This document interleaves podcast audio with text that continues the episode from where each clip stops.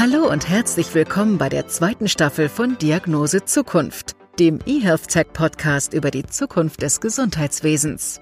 Wie wird unser Gesundheitssystem digital transformiert? Wie lässt es sich sinnvoll weiterentwickeln? Diesen und weiteren Fragen gehen unsere Gastgeber nach, Doc Esser und Tobias Leipold. Zusammen mit hochkarätigen Gästen sprechen die beiden über Herausforderungen und Zukunftsprozesse in diesem spannenden Themenfeld.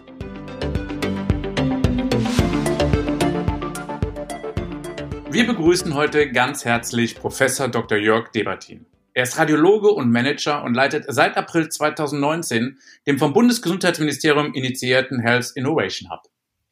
Der Hub wurde gegründet, um zu schauen, mit welchen innovativen Ideen man die Medizinbranche weiter digitalisieren kann.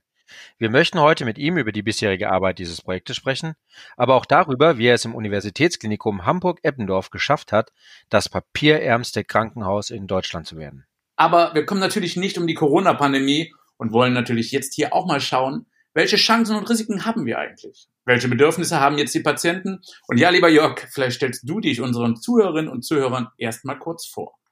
Ja, gerne. Den Namen habt ihr ja schon richtig äh, sozusagen kundgetan. Ich ähm, bin zunächst einmal Arzt, äh, Heidelberg studiert, dann äh, in die USA gegangen. Ähm, damals hat man das noch gerne getan für meine Weiterbildung in der diagnostischen Radiologie. Also ich schaue gewissermaßen durch die Menschen durch oder habe das da gelernt. Erstmal in Duke, das ist in Durham, North Carolina, ziemlich im Süden und danach in Kalifornien, in Stanford und bin dann wieder zurück nach Europa gekehrt, erstmal in Zürich und ähm, dann in Essen. Und da habe ich dann meine Radiologiekarriere beendet im Jahr 2003 und bin auf Abwege geraten, indem ich dann eben nach Hamburg gegangen bin. Dort war ich da ärztlicher Direktor ähm, und Vorsitzender des Vorstandes des Uniklinikums und in der Zeit ähm, habe ich tatsächlich sehr viel auch mich mit Digitalisierung beschäftigt, äh, um dann 2011 das Weite zu suchen. Nach acht Jahren Tätigkeit in einem ähm, gewissermaßen Uniklinikum ähm, schien es mir dann auch an der Zeit für das Uniklinikum, aber auch für mich irgendwann noch was anderes zu sehen und war dann in der Industrie erstmal CEO eines ähm, Labordienstleisters der Amedes AG und ähm, seit 2014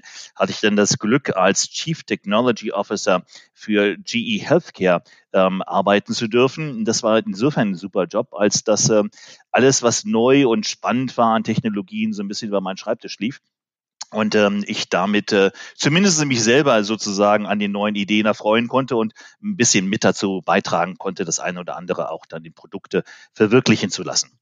Boah, und ich dachte immer, ich wäre schon ein bunter Hund. Was ich gerade ganz spannend finde, ist, du sagtest gerade 2003 hast du dich schon mit Digitalisierung beschäftigt.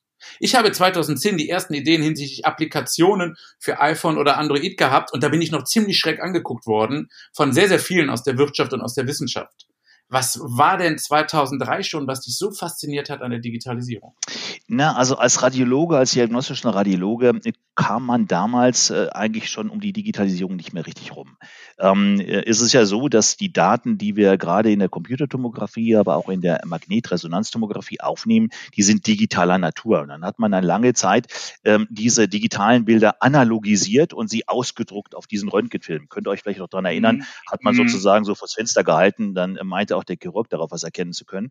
Und mhm. ähm, ähm, wir haben dann irgendwann, das heißt irgendwann war 98, 99, ähm, wurde dann eigentlich der Schnitt vollzogen, dass man gesagt hat, digital bleibt digital, denn man spart damit Film. In diesem Film übrigens ist viel Silber enthalten und deshalb ist er so teuer. Und äh, dann hat man gesagt, no, dann kann ich mir das auch am Schirm angucken. Und ich kann mich gut an die Diskussionen erinnern, so um die Jahrtausendwende, wo es da wirklich Radiologen gab, die gesagt haben, nee, also, dass man da so ein Bild am Schirm befindet, kann nicht möglich sein. Zwei Jahre später war es eben äh, Standard. Und äh, das ging dann sehr, sehr schnell. Also als Ra diagnostischer Radiologe wussten wir, was, was Digitalisierung ist. Ich hatte das, äh, das Glück, eben ähm, hier in Essen, die, äh, in, im Uniklinikum in Essen, die Radiologie leiten zu dürfen. Und ähm, äh, da hatten wir schon 99 den, den Ehrgeiz entwickelt, ähm, ähm, diese Abteilung papier- und filmfrei zu gestalten. Das gelang dann auch relativ kurz danach und äh, war dann gewissermaßen, wenn man das einmal erlebt, wie viel leichter die Prozesse sind, wie viel besser die Medizin wird, mhm. wie viel schneller man wird, dann ist man auch dann wirklich innerlich überzeugt und das war da sicherlich die Grundlage für ganz viel, was danach kam. Das ist ja eine tolle Geschichte. Ja, und vor allem spannend, dass wir beide in Essen in eine andere Richtung abgebogen sind. Ich komme da auch aus der Uni, aber du bist ja jetzt Leiter des Health Innovation Hubs, der ja vom Bundesgesundheitsminister initiiert wurde. Welche aktuell wichtigen Projekte gibt es denn dort? Also Wenn wir die aktuelle Geschichte und die Zukunft gucken, was sind denn so die Haupthürden und wie kann man die denn überwinden? Naja, also das Ganze fing an, ähm, ähm, Jens Spahn ist ja schon lange in der Gesundheitspolitik unterwegs und ähm, ich hatte das Vergnügen, den vor geraumer Zeit mal kennenzulernen und der fiel mir damals schon auf, da war der irgendwie Abgeordneter und gesundheitspolitischer Sprecher der Bundestagsfraktion, dass der sich irgendwie für die Inhalte interessierte. Das ähm, äh, kannte ich nicht von allen Politikern so. Und äh, so kam der auch irgendwie mal in Hamburg vorbei und guckte sich mal das damals eben 2009 bereits komplett digitalisierte Klinikum an. Und ähm, ähm, das fand ich gut. Und dann rief der mich dann ähm, ähm, äh, an und ähm, hatte diese Idee, dass er sagte, Mensch, also Digitalisierung müssen wir Gas geben, haben eine super Abteilungsleiter mit Gottfried Ludewig und eine tolle Mannschaft, aber die brauchen so ein bisschen Input auch von draußen.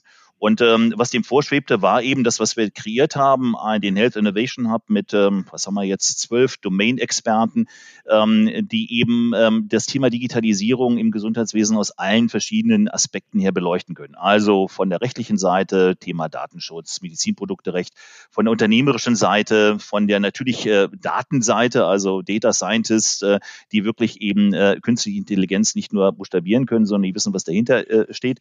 Und äh, bis hin eben zu Ärzten, meisten Apothekern Leute aus der Praxis, die selber mit digitalen ähm, Technologien eben zu tun hatte. Und so ähm, ähm, äh, war das, ähm, ähm, das war die Aufgabe. Und erstaunlicherweise muss man sagen, ist das dann auch relativ schnell gelungen, dieses Team erstmal zusammenzustellen.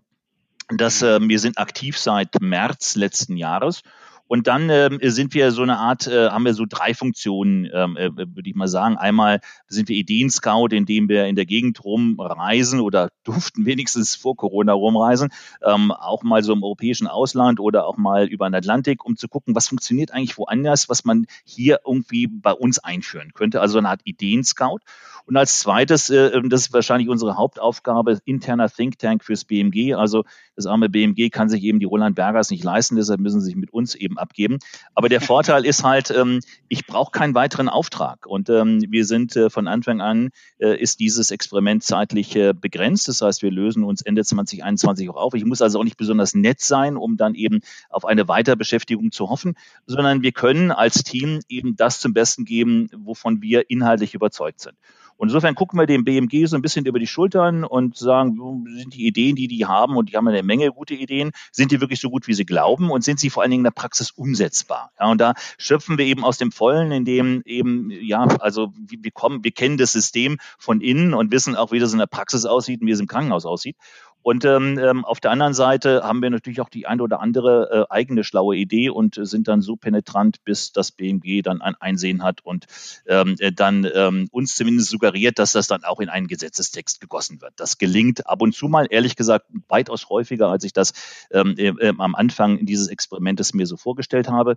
Und äh, insofern sind es also ehrlich gesagt in dem, gerade in Interaktion mit dem Ministerium sehr, sehr positive Erfahrungen, viel offene Türen. Übrigens auch ähm, die Erkenntnis, dass die nicht so faul sind, wie wir immer, wie ich immer dachte, dass Beamten so sind. Aber die sind richtig fleißig, also ähm, arbeiten richtig hart und äh, haben ja auch Zahlen, die dafür sprechen. Also die haben es ja irgendwie geschafft, jetzt über 28 Gesetze in 32 Monaten auf den Weg zu bringen und äh, alle Gesetze haben, und das ist das andere, was mich eigentlich philosophisch beeindruckt, die warten nicht, bis wir alles wissen zum Thema Digitalisierung. Ja, wie das so der typisch deutsche Weg ist, also ich warte mal, bis alles abgecheckt ist und dann mache ich einen großen Wurf, sondern die haben so ein iteratives Herangehen. Insofern hatte jedes dieser 28 Gesetze auch einen digitalen Teil, ein bisschen Digitalisierung, sechs Schwerpunktgesetze, die sich hauptsächlich mit Digitalisierung auseinandergesetzt haben. Und ähm, so haben wir in dieser Zeit, ja, wie kann man sich das vorstellen, so eine Art Puzzle zusammengesetzt mit ganz vielen Puzzleteilen, äh, die jetzt erkennbar zueinander passen. Und ähm, äh, dass das so ist, ist schön. Und dann kam eben noch Corona dazu, darüber reden wir bestimmt nachher auch noch, was der ganzen Sache nochmal sehr viel Rückenwind und vor allen Dingen auch, wie würden die Amerikaner sagen, Sense of Urgency äh, verliehen hat. Denn uns allen ist klar, ähm, ohne Digitalisierung äh, ging es uns jetzt eigentlich noch schlechter und vielen Menschen vor allen Dingen noch schlechter, die eben ähm, eine Gesundheitsversorgung erfahren, die ohne digitale Technologie nicht möglich wäre. Oh, da gebe ich dir absolut recht und äh, das finde ich auch super interessant. Aber was ich jetzt mal wissen würde, ist, äh, was sind denn so die spannendsten neuen Digitalisierungsprojekte, die du mitbegleiten durftest? Sei es jetzt als Berater aus juristischer Sicht oder auch einfach aus ärztlich beratender Sicht. Also sicherlich eines der, das kommt immer darauf an, welche Perspektive man hat. Also äh, wenn es sozusagen um das Wellenschlagen geht, dann steht natürlich eben die App auf Rezept ganz, ganz vorne. Also die sogenannten digitalen Gesundheitsanwendungen, wo Deutschland wirklich Neuland betritt, indem wir zwei Sachen äh, machen. Einmal sagen wir, wir, wir prüfen die nicht, bis sie nicht mehr äh, äh aktuell sind. Das heißt also, der Prüfungszeitraum, den das BFAM hat, ist nicht drei Jahre, sondern nur drei Monate. Und mhm. dann bringen wir das schnell in die Versorgung rein, und zwar für alle 73 Millionen Versicherte im gesetzlichen Bereich mit allen Krankenkassen ähm, und ähm, sagen, dann haben die ein, bis zu ein Jahr Zeit, um Real-World Evidence zu sammeln, ähm, um dann hinterher eben auch permanent gelistet zu werden. Das sind ganz viele, in diesen drei Sätzen sind ganz viele Neuheiten, ähm, wo wir wirklich auch Neuland betreten. Einmal, dass man eine App hat, die man ähnlich wie ein Medikament verschreibt, ist natürlich für, für Ärzte echt was Neues, für Patienten ja. Äh, ehrlich gesagt auch.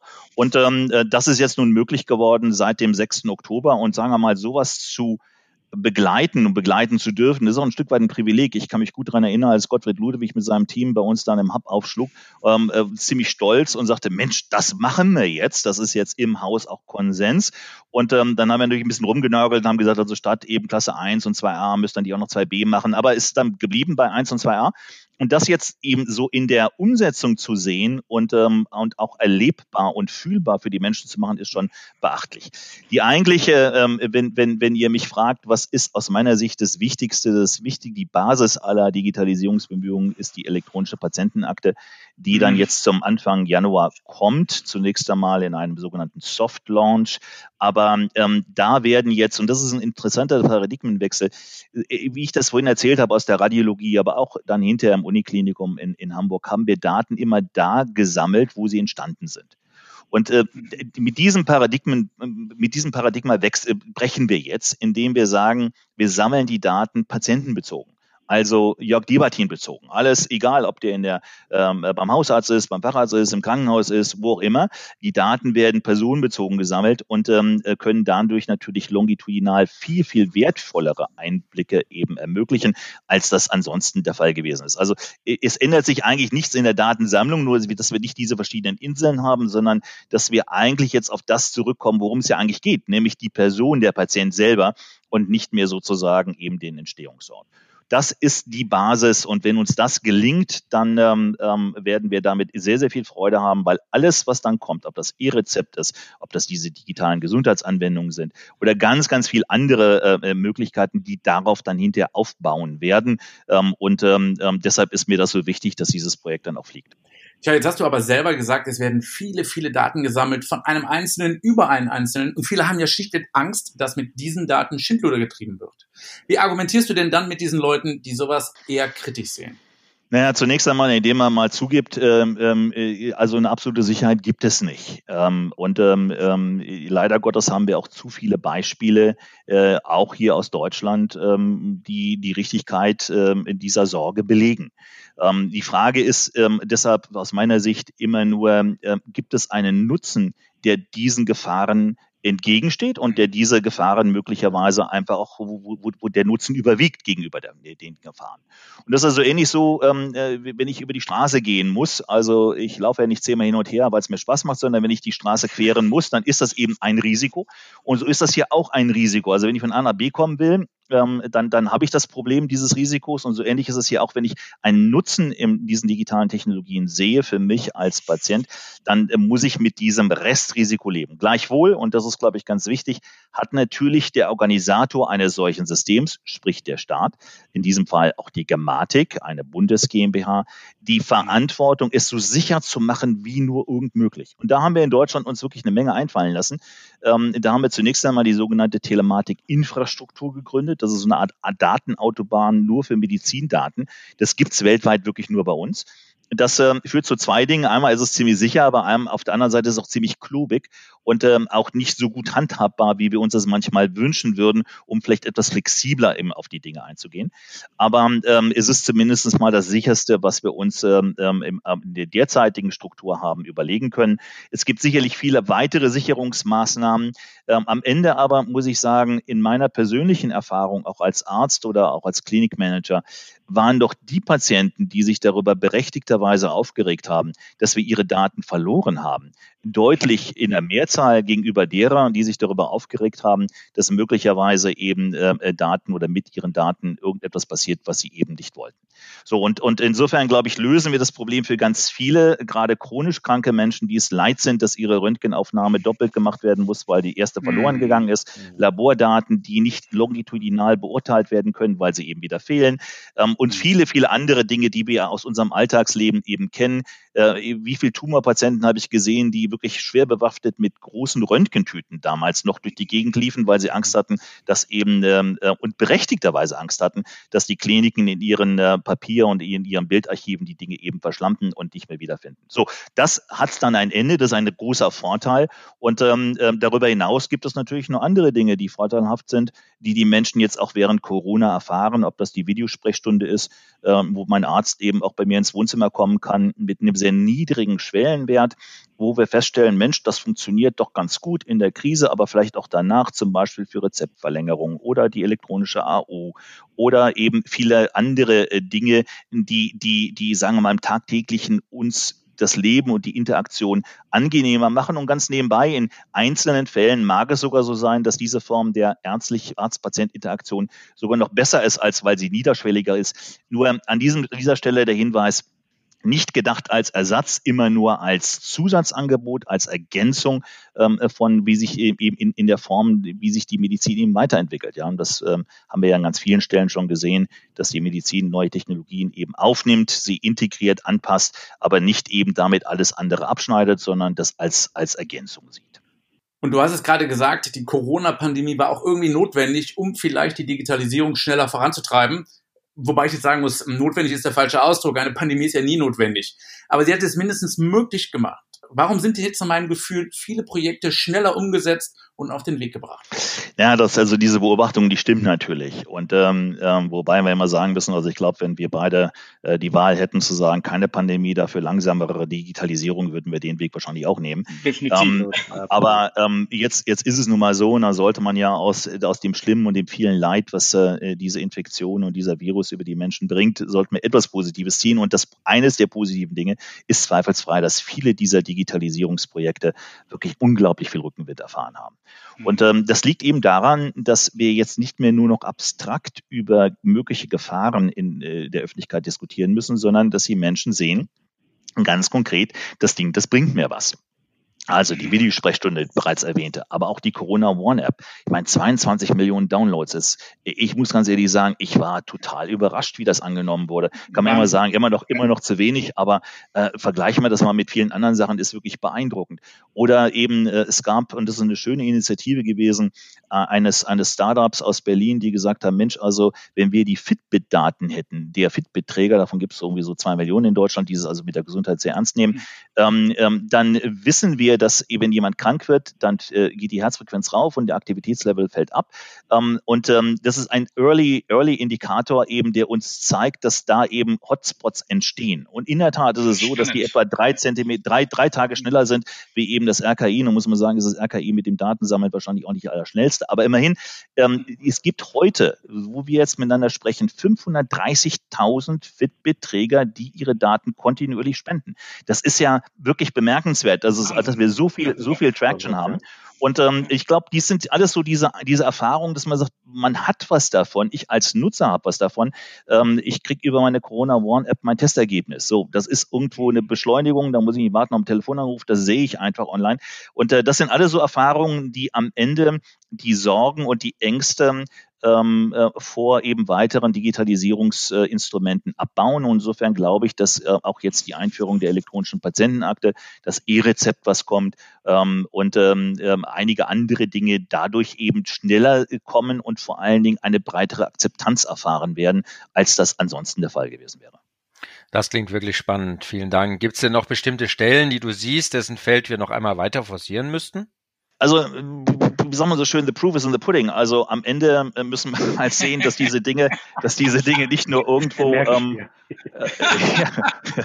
ja, ja aber. Bier auf, so schön ist das.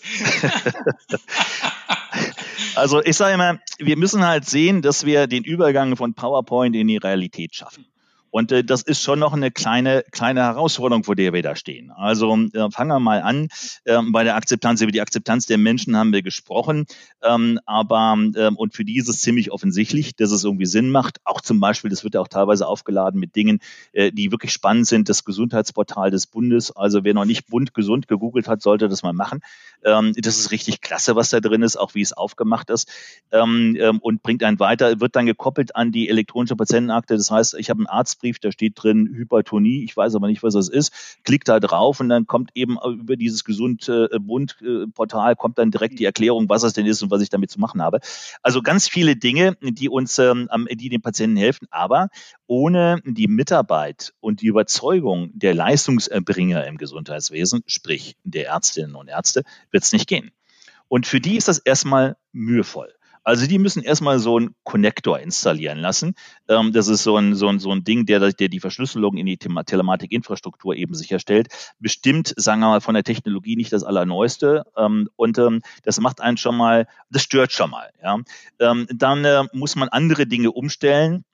Und dann hat man auch noch Patienten, die kommen und sagen, ich will jetzt so eine elektronische Patientenakte und äh, bitte, lieber Arzt, tu da auch noch ein paar Dokumente rein. Das ist man anfangs einfach nicht gewohnt. Und ich glaube, diese Umstellung, die werden wir nur dann äh, kompensieren können und der Mehraufwand, wenn zwei Dinge, drei Dinge passieren. Erstens, wir müssen ähm, ähm, aufklären, äh, was es damit äh, auf sich hat und dass die eigentlichen Systeme sozusagen, dass der Arzt nicht für Dinge haftet, für die er, mit denen er, ähm, die, die er gar nicht haften kann. Also zum Beispiel, wenn einer kommt mit einer elektronischen Patientenakte, wo 593 Dokumente drin sind, äh, dann kann ich nicht sagen, ich bin für den dritten Absatz des Dokumentes 432 verantwortlich. Das wird nicht funktionieren. Also muss es da klare Regeln geben. Es muss auch klar geregelt sein, dass der Patient nicht irgendwie in Dokumenten rumfuschen kann, äh, wie das teilweise äh, der eine oder andere wollte, nach dem Motto, ich habe hier einen Entlassbrief und die, Diagnosen eins bis drei finde ich gut, aber 405, 4 und 5 streiche ich als Patient. Ähm, dann, dann ist die Sicherheit nicht mehr gewährleistet. Also es kommt ganz viel darum an, dass wir in den Ärzten erklären, was das ist, wie das mit den Metadaten ist, wie man suchen kann, dass es auch wirklich einfach ist und so weiter.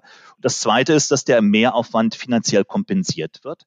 Und das Dritte, und das ist sicherlich das Wichtigste, ähm, ist, dass die Ärzte sehen, dass ihre Patienten dadurch ein und sie auch selber in ihrem Arbeitsablauf dadurch einen direkten Nutzen haben.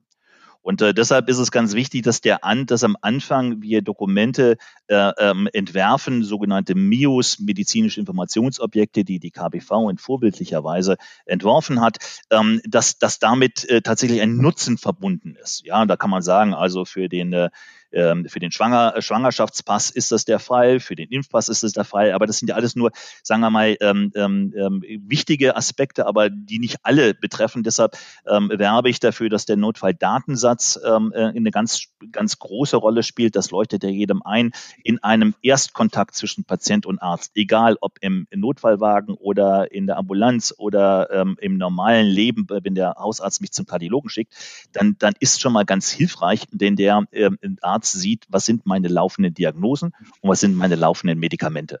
Und das sind Dinge, die jedem einleuchten. Und ähm, da Ärzte in den aller, allermeisten Fällen Arzt geworden sind, um den Menschen zu helfen, ähm, wird sich das dann auch schnell aus meiner Sicht eben umsetzen lassen. Aber da ist noch einiges an Arbeit, auch an Überzeugungsarbeit, an kommunikativer Arbeit, äh, ist da sicherlich, liegt da sicherlich noch vor uns. Und ähm, äh, am Ende muss man fairerweise auch sagen, so IT-Systeme funktionieren ja selten perfekt vom ersten Tag an. Und äh, auch diese, diese, durch diese Tiefen werden wir jetzt gemeinsam eben gehen müssen, dass es schon die eine oder andere Enttäuschung gibt und äh, dass man sagt, Mensch, also so ein Mist und äh, äh, wie wir das alles eben aus dem normalen tagtäglichen Leben auch kennen. Aber ähm, aus meiner Sicht ist es aller Mühe wert und ähm, am Ende ähm, werden wir dadurch eine deutlich bessere Medizin haben, eine bessere Gesundheitsversorgung eben der Menschen. Denn, und das ist ja äh, äh wirklich, wirklich sehr, sehr wichtig, immer wieder hervorzuheben, digitale Technologien sind kein Selbstzweck. Wir machen das nicht, um irgendjemand zu quälen, sondern wir machen es am Ende, um die Medizin besser zu machen. Das hast du schön gesagt. Wir müssen natürlich Überzeugungsarbeit leisten und dafür ist ja genau dieser Podcast gedacht und dass wir eben Experten haben wie dich, die Vor- und Nachteile der Digitalisierung auch wirklich beurteilen können. Ich finde, du hast eine verdammt mitreißende Art, also dass man wirklich vorhat, alles komplett zu digitalisieren. Aber wo siehst du denn die Grenzen der Digitalisierung in der Medizin? Ach, die sind, glaube ich, ähm, für jeden, der im Krankenhaus war oder in der Praxis arbeitet, ähm, offensichtlich. Das ist der persönliche Kontakt. Also das mhm. Thema Empathie werden wir erstmal nicht digitalisieren können, sondern wir sollten die digitalen Technologien nutzen, um mehr Zeit für Empathie zu haben. Darum geht's. Ähm, und den Menschen besser beistehen können. Und da muss ich sagen, laufen wir gerade bei den Pflegenden wirklich offene Türen ein. Also wenn man sieht, äh, nehmen wir mal das Beispiel äh, Medikamentenversorgung im Krankenhaus. Krankenhaus. Also der Stand heute Deutschland 2020 ist, dass da die Nachtschwester sitzt und sozusagen aus den Packungen die Einzeltabletten ausdrückt und in so ein, ja, in so eine, so, so, so, so eine Art, äh, ähm, sieht aus wie so ein Lineal mit so kleinen Fächern drin eben reindrückt. So. Erstens mal passieren dadurch natürlich massiv Fehler, ja, ohne dass es jemand will, aber das ist für jeden offensichtlich, kann da jeder mal probieren. Ähm, das schafft man ehrlich gesagt nicht äh, äh fehlerfrei, zehn, zehn Döschen. Und zum anderen ist es ja auch eine ziemlich stupide Tätigkeit. Und das macht dann jemand, der eben gut ausgebildet ist und der doch eigentlich diese Zeit verbringen will, um eben bei einem Patienten, ähm, äh, der einen Tumor hat und ein bisschen verzweifelt ist, weil die Diagnose wieder schlecht war und die Metastasen nicht weggegangen sind, ist doch viel besser, wenn diese, wenn, wenn diese pflegende äh, Person Zeit hätte, sich dann neben das Bett zu setzen und mit dem Menschen zu sprechen. So. Und darum, darum geht's äh, bei, der, bei der Digitalisierung, also nicht ein Ersatz ähm, der, der persönlichen Interaktion, sondern eine Erleichterung und vor allen Dingen auch eben mehr Zeit. Das gilt auch für Robotik. Da wurde immer gesagt, Mensch, also die wollen den Patienten vom Roboter aufheben lassen. Nein, aber wir können doch den Pflegenden nicht zumuten, dass sie immer schwerer werdende Menschen sozusagen mit ihrem Rücken hochheben, sondern es geht um Unterstützung. Insofern ähm, werbe ich dafür zu sagen, nee, also ist kein Gegensatz. Es ist irgendwie, es ist eine Ergänzung, eine wichtige Ergänzung, damit diejenigen das machen können, was sie eigentlich als Berufung auch machen wollen. Nämlich Menschen helfen. Das klingt total spannend. Und da sind wir auch beim Thema Klinik. Und wir sind ja auch in der Klinik aktiv mit unserer Notaufnahme. Was kann man denn aus dem Nähkästchen plaudern aus Hamburg-Eppendorf, sodass man das papierärmste Krankenhaus in Deutschland wird? Ja, das würde ich übrigens auch gerne wissen. Naja, also ich würde mal sagen, wir waren damals so ziemlich naiv und wenn ich von wir spreche, ist es natürlich etwas, ähm, das geht ja nicht alleine, das geht ja nur sozusagen als Team. Und ähm, aus dieser Erfahrung äh, aus dem Uniklinikum in Essen heraus in der Radiologie ähm, hatten wir dann 2004, bekamen wir 2005 bekamen wir das Geld für einen neuen Bau, für ein neues Klinikum in Hamburg. Und ähm, äh, dann, als wir das planten, ist dann die Frage, wo machst du das Archiv und Ablageflächen etc. pp. Und dann gab es irgendwelche spannenden Leute, die gesagt haben, Mensch, also bis ihr fertig seid 2009, gibt's gar kein Papier mehr. Und äh, das schien mir irgendwie logisch. Und äh, dann haben wir dann gesagt, okay, also dann ähm, machen wir das ganze Papier frei und ähm, ähm, ohne richtig zu ahnen, auf welches Abenteuer und welche Komplexität man sich dabei eben auch einlässt. Und ähm, glaube ich, ja. dann sind wir sicherlich in den nächsten Jahren ein bisschen schlauer geworden. Das ähm, Klinikum ist dann tatsächlich zwei Wochen vor Frist und auch im Kostenrahmen. Das äh, füge ich an diesem, dieser Stelle mit einem gewissen Stolz hinzu und haben auch wahrscheinlich ein bisschen Glück gehabt, auch fertig geworden. Und dieses digitale System, das gab es dann auch. Und äh, das haben wir natürlich ein paar Monate vorher eingeführt. Ähm, da haben die meisten Mitarbeiter gedacht, das ist so ein Hobby von irgendwie der Klinikleitung oder von dem Jörg Debertin, das geht auch wieder weg. Ähm, und dann sind die eingezogen, dieses neue Klinikum. Und ähm, so nach zwei, drei Wochen war klar, es gibt keine Ablageflächen, es gibt kein Archiv. Also irgendwie müssen wir damit jetzt umgehen. Und ähm, das war dann echt eine, ja, genau, das war dann echt eine ziemlich blöde Zeit, ähm, wo ich wahrscheinlich vor dem Rausschmiss aus einem Job äh, äh, sehr, sehr nahe stand. Also jedenfalls näher als in meinem restlichen Leben. Ähm, und ähm, ähm, das, das, war, das war ziemlich unangenehm. Und ähm, die, die, wie das eben so ist, ja, dann am Anfang das eine oder andere funktioniert dann nicht und dann mussten die auch Visiten machen mit, mit mobilen Visitenwagen. Ich werde es nicht vergessen, die Chirurgen, also alle, alle meckerten, außer die Chirurgen. Da habe ich gedacht, jetzt gehst du mal zu so einer chirurgischen Visite, läufst da mit und guckst dir das an, um festzustellen, die machten grundsätzlich Visite immer ohne Akten. Die hatten sich also schon gewöhnt, dass die Papierakten nie, immer fehlten. Äh, für die war es aber gar keine Umstellung äh, zu digital äh, sozusagen äh, äh, Visite zu gehen, weil die, die waren das gewohnt, auch ohne zu machen. Ähm, und ähm, dann ähm, ähm, ja, ruckelte sich das so langsam so ein bisschen ein. Und dann gab es so ein paar Klinikdirektoren, die das ganz richtig doof fanden. Und ähm, ähm, der eine dann, der hat dann Folgendes gemacht, um das ganze System und das Ganze zu Fall zu bringen, hat er eine Befragung seiner ärztlichen Mitarbeiter gemacht. Und die durften hm, abstimmen, ob sie es, ja genau, ob sie es behalten wollten oder nicht. Das war so nach zweieinhalb Monaten, drei Monaten. Und sehr zu seiner Überraschung, aber auch zu meiner wirklich positive Überraschung, sagte eine Mehrheit, nie, wir wollen das behalten. Und das Entscheidende war, ähm, äh, sozusagen das, das, äh, das Problembewusstsein. Für den Assistenten war das richtig lästig, die ganzen Sachen für die Visite, für die Chefarztvisite zusammenzusuchen. Der Chefarzt kam, für den gab es nie ein Problem der kam, die Sachen waren immer da. Also für den war Informationsbeschaffung kein Problem, aber für die nachgeordneten Personen natürlich schon. Und da es mehr Nachgeordnete gab als eben Klinikdirektoren, haben wir dann im Grunde genommen dieses System auch dann durchsetzen und umsetzen können. Und es ist geblieben und es war dann nach einem halben Jahr klar, dass diese einzelne Maßnahme ähm, der schlichtweg der Vernetzung, der Kommunikation wobei ähm, mehr dazu beigetragen hat, die Medizin zu verbessern, als alles andere, was wir uns sonst eben so äh, überlegt hatten. Und wir hatten das Thema Qualitätsmanagement schon sehr hochgehängt. Und ähm, ähm was, die, was die Effizienz und was die Wirtschaftlichkeit angeht, ähm, hat das UKE damit einen Riesensprung gemacht, so dass wir im Folgejahr zum ersten Mal in 125 Jahren Geschichte tatsächlich Geld verdient haben. Ähm, und das ist schon, schon ähm, wenn man das einfach mal so, so sieht, wie, wie so eine einfache, einfache Implementierung, was das bewirken kann, ist das wirklich beeindruckend. Aber im Vordergrund steht sicherlich immer die Qualität der Medizin. Und gerade in so einem Haus, wo, wir, wo es komplex kranke Menschen gibt, die die Expertise von verschiedenen Ärzten brauchen, ist natürlich die Verfügbarkeit von, von Informationen an verschiedenen Stellen, sodass auch diese Expertise auch, auch abgeholt werden kann, entscheidend wichtig. Und ähm, ja, das äh, war, war so die Geschichte und ich glaube, ähm, das will jetzt keiner mehr ähm, äh, sich, sich wegdenken, aber es gab schon viele, viele Tiefschläge. Äh, Datenschutz, wir, wir haben 860 Rollen definieren müssen. Also was darf der Krankenhausseelsorger sehen, was darf die Aufnahmekraft sehen an Daten? Man muss sich da schon, also ist sehr, sehr viel, sehr, sehr viel äh, Arbeit reingeflossen und deshalb ähm, werde ich nicht müde zu sagen, es war wirklich ähm, die Arbeit von einem gigantisch guten Team, ähm, aus denen dann ehrlich gesagt in der Folgezeit auch, äh, die sind äh, überall hingegangen und haben eben diesen, diesen Spirit weitergetragen und ich glaube, der Digitalisierung in Deutschland insgesamt ganz gut getan. Und du hast es ja eben auch gerade gesagt, es hat dazu geführt, dass Eppendorf erstmal Geld verdient hat. Und was ich eben auch sehr wegweisend finde, ist, dass sich die meisten sehr, sehr schnell daran gewöhnt und es auch zu schätzen gewusst haben.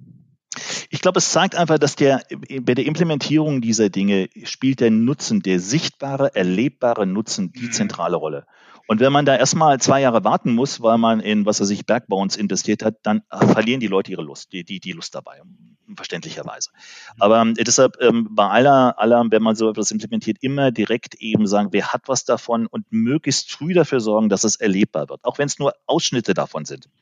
Und dann hat man ähm, äh, die, den, den, den, äh, die Unterstützung, die man braucht, um auch dann schwierige und komplexe Dinge eben umsetzen zu können. Jetzt haben wir die ganze Zeit über Digitalisierung gesprochen. Jetzt nenn uns mal noch eine analoge Gewohnheit, die du weiterhin pflegst.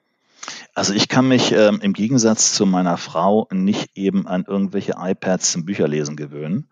Und insofern brauche ich, muss ich ein Buch in der Hand halten. Und das Gleiche gilt auch für Zeitungen. Also ähm, ja, also irgendwie, ich finde es auch schade, dass man also in vielen Jahren, äh, also in der Bahn so da im Flugzeug, dann kriegt man das ja auch alles ist digital. Also ich, ich, ich, ähm, ähm, ähm ich, mir ist was in der Hand, was haptisches ist mir dann einfach noch lieber. Und was ist gerade das Buch, was bei dir auf dem Nachttisch liegt? Uh, ich äh, beschäftige mich mit Secrets of Sand Hill Road. Ich weiß gar nicht, von wem das ist. Ähm, ich glaube, irgend so, ein, irgend so ein amerikanischer Bestseller-Autor. Und da geht es eigentlich um die Frage, was machen Essential Road, das ist ähm, eine, eine wichtige Straße in und um Palo Alto, ähm, an der liegt auch Stanford. Und ähm, was haben die vielen Startups, die es da gibt? Was haben die gemein und was ist deren Geheimnis, zum, der offenbar zum Erfolg geführt hat? Und ähm, ähm das so ein bisschen zu übertragen auf deutsche Verhältnisse, denn ähm, das ist ja das, was uns auch zum Ticken bringt, die, die Interaktion mit den Startups, äh, die eben in, in diesem Digitalbereich tätig sind. Was können wir tun? Was müssen wir tun? Auch an Infrastruktur, auch an Umgebung, an Ökosystem, wie man das so, so benennen würde, damit die noch erfolgreicher sind und eben auch den Erfolg hier bei uns auch äh, ähm, entwickeln und nicht das Gefühl haben, dass sie eben Deutschland verlassen müssen, um dann ihre Ideen umzusetzen. Ja, lieber Jörg, vielen Dank für die wirklich spannenden Einblicke und gerne noch zum Abschluss eine letzte Frage. Wie lautet denn deine persönliche Diagnose Zukunft?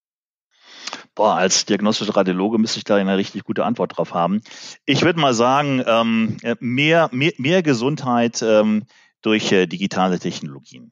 Ähm, und ähm, damit verbunden ganz offen auch mehr Patientensouveränität. Ich ähm, bin ein großer Verfechter ähm, des Patienten einfach das Thema Gesundheit für sich ernster nehmen ähm, und ähm, ähm, damit so umgehen, wie sie mit ganz vielen anderen Dingen in ihrem Leben umgehen, sich nicht rumschicken lassen, sondern eben die Transparenz, die Information äh, haben und nutzen, um ihre Gesundheit zu maximieren. Und dabei werden digitale Technologien eine ganz, ganz wichtige Rolle spielen. Super, vielen Dank, lieber Jörg, für die tollen Einblicke. Herzlichen Dank und das war Professor Dr. Debatin in dem Podcast Diagnose Zukunft. Ganz, ganz herzlichen Dank.